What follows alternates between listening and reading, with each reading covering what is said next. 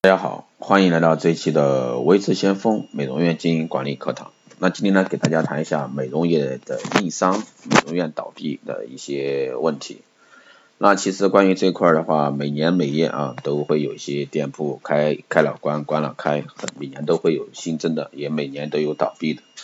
那根据一项调查呢，那中国呢有一百五十多万家专业的美容机构，但每年关闭啊关门倒闭的有三分之一还多。同时呢，也同样有三分之一啊，每年有大量的新美容院开注册开张。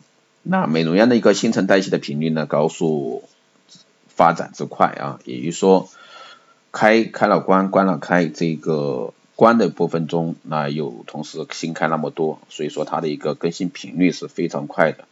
那究竟它的一个倒闭原因在哪里呢？我们来说一下。第一个呢，就是盲目开店。盲目开店的原因来自于两个大的方面。第一个呢是不懂经营的居多。据专门调查呢，转让美容院的情况得知，许多美容院经营者呢都是门外汉，因为迫于一个就业的压力呢，而选择了开美容院，原以为呢能够赚点钱，但是由于不懂经营，因此呢大部大部分啊在开了几个月后呢，便纷纷转让关门大吉。第二个呢是仓促投资、匆匆上马的居多。里面呢有两类情况，一类是有些人手上有些闲钱，听说开美容院赚钱，所以说未加分析呢就仓促投资，匆匆上马。二类呢是一部分美容师出身啊，手上有些积累，在创业的冲动下呢仓促投资，匆匆上马。这两类情况呢，最终的结果发现美容院的钱呢并不好赚，做得很累。结果呢坚持几个月或者说一年之后便关门大吉。其次大家可以通过网上的一些商铺转让啊去发现。一般来说，餐饮和美业啊，美容美发这种店铺的转让率啊，在排前一二位的。所以说，你就想想一下，这个美业的一个店铺开关之更新频率很高的。那我们来说第二个方面呢，就是过度投资。以为呢面积越大啊，装修越豪华，设施越齐全，美容院的生意就越好。这个呢，岂不是犯了一个经济学的大错误？投资越大，风险越大。主要原因在于投资回收期长，规模庞大，那日常经营付出的成本就越多。结果虽然说价值大，但忙来忙去呢，还是不赚钱。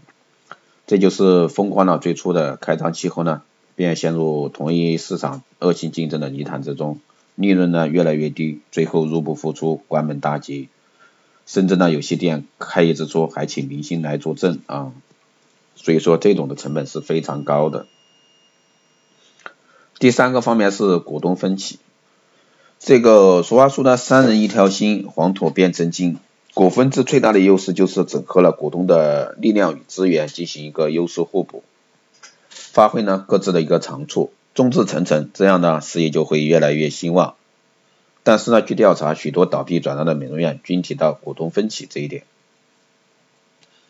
这说明呢，合伙的合伙的一个生意啊，还是不是那么好做的。美容院在初期艰苦创业阶段，可能大家还不能扭成一锅神。但是呢，做到中后期，手头稍微有点钱以后呢，互相之间的猜忌和利益之争，导致美容院呢最后的大衰退，关门转让呢就是在所难免。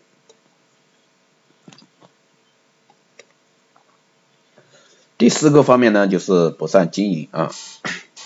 我们经常发现啊，有些美容院选址也不错，装修也可以，项目也齐全，经营的品牌呢有一定的知名度，但是呢生意一般，一副要是不担气的样子。那我们同时发现这些美容院的一个员工呢，一个没有点激情，像旧的啊国营企业一样。这样呢还罢了，有些美容师呢还拉帮结派，互相攻攻击。那美容院老板呢也是三天打鱼两天晒网，不知道美容院该怎么办。对于如何合理的去管理顾客，合理的利用促销手段，如何合理分配员工工作等等，毫无头绪。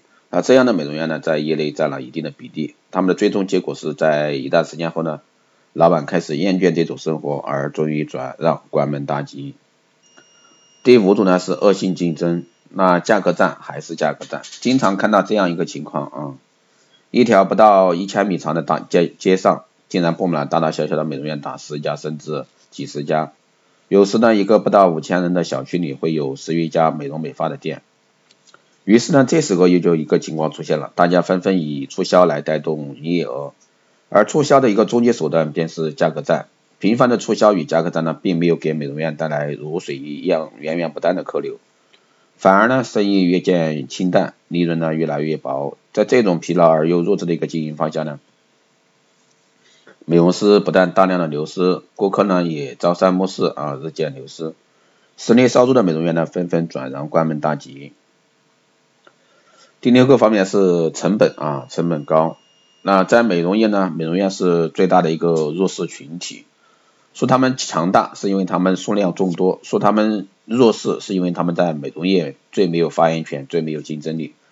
上游品牌企业以及中游代理商啊结成一个战略联盟，互相保护自己的利益。为了出货，不断的按四五折、五折或者说更高的折扣供给美容院，而美容院呢是他们仓库大落益的最终目的。那美容院由此在进货上啊成本高，人力成本高。那在店租上成本高，装修上成本高，在顾客维护上成本高，在价格战中啊成本高，在产品损耗与滞销中成本高，成本高利润薄，美容院最后迫于压力啊关门大吉。第七个方面就是心态变态啊，三百年前朝鲜呢有一位巨商李尚沃先生曾经有句名言：财上平如水，人中直失衡。这句话的意思是说，对于钱财啊，财富的运用呢，态度应该像水一样自然平和。花钱与赚钱犹如水的流动，婉转自然，运用得当，钱财呢会像水一样流进来。那相反的，钱财就像水一样流走。而对于做人呢，要有诚信，待人接物要像一杆秤一样，以平衡与公平状态来看待各种问题。但是在美容业呢，许多美容院经营者都抱着一股暴利的思想观来经营美容院，似乎一套进价一百元的产品，恨不得卖一千元才行。那这是一种心态变态的行为，那最终的恶果呢，还是由自己来吞。当当经营越来越艰难，市场陷入恶性竞争状态，那这类美容院呢，通常在心理扭曲中痛苦经营，最后呢，以无限的失望关门大吉。最后一个呢，就是缺乏支持啊，在全球零售业中，连锁零售业的快速发展，在很大程度上带来供应商的支持与合作。供应商与零售商结成一个战略合作伙伴与利益共同体，这样的结盟呢，使得连锁零售业以强大的力量去经营，并不断的开拓市场。然而在美容业呢，上游品牌企业与中游代理商结成了战略联盟，那么共同对付终端美容院。为了使美容院进货加盟，不断推出各种新奇特的概念和空头承诺，以诱使美容院掏钱大吉。那对于美容院的经营呢，却很少关怀，更缺乏与强有的支持，或者说根本就无力支持。那美容院在显然的一个市场环境中呢，挣扎却得不到外援、外面的援助，这样的形式怎么会不亏呢？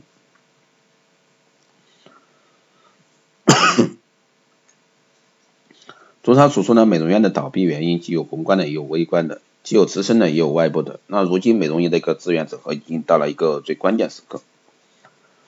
美容院呢，已经到一个快鱼吃慢鱼的时代，也是一个科技美容的时代。那现在的一个光电医美是非常的发达，所以说还在用传统经营的一个思路去经营美容院是没办法行得通的。最主要的是你的消费群体在变，那以往呢是可能六零后、七零后，那现在呢是八零后、九零后、零零后。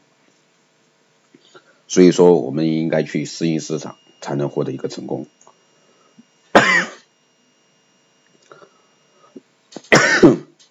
以上呢就是这一期的美容院经营管理课堂，希望对大家有所帮助。如果说你有任何问题，欢迎在后台私信留言，也可以加维持先锋老师的微信二八二四七八六七幺三二八二四七八六七幺三，备注电台听众，可以快速通过。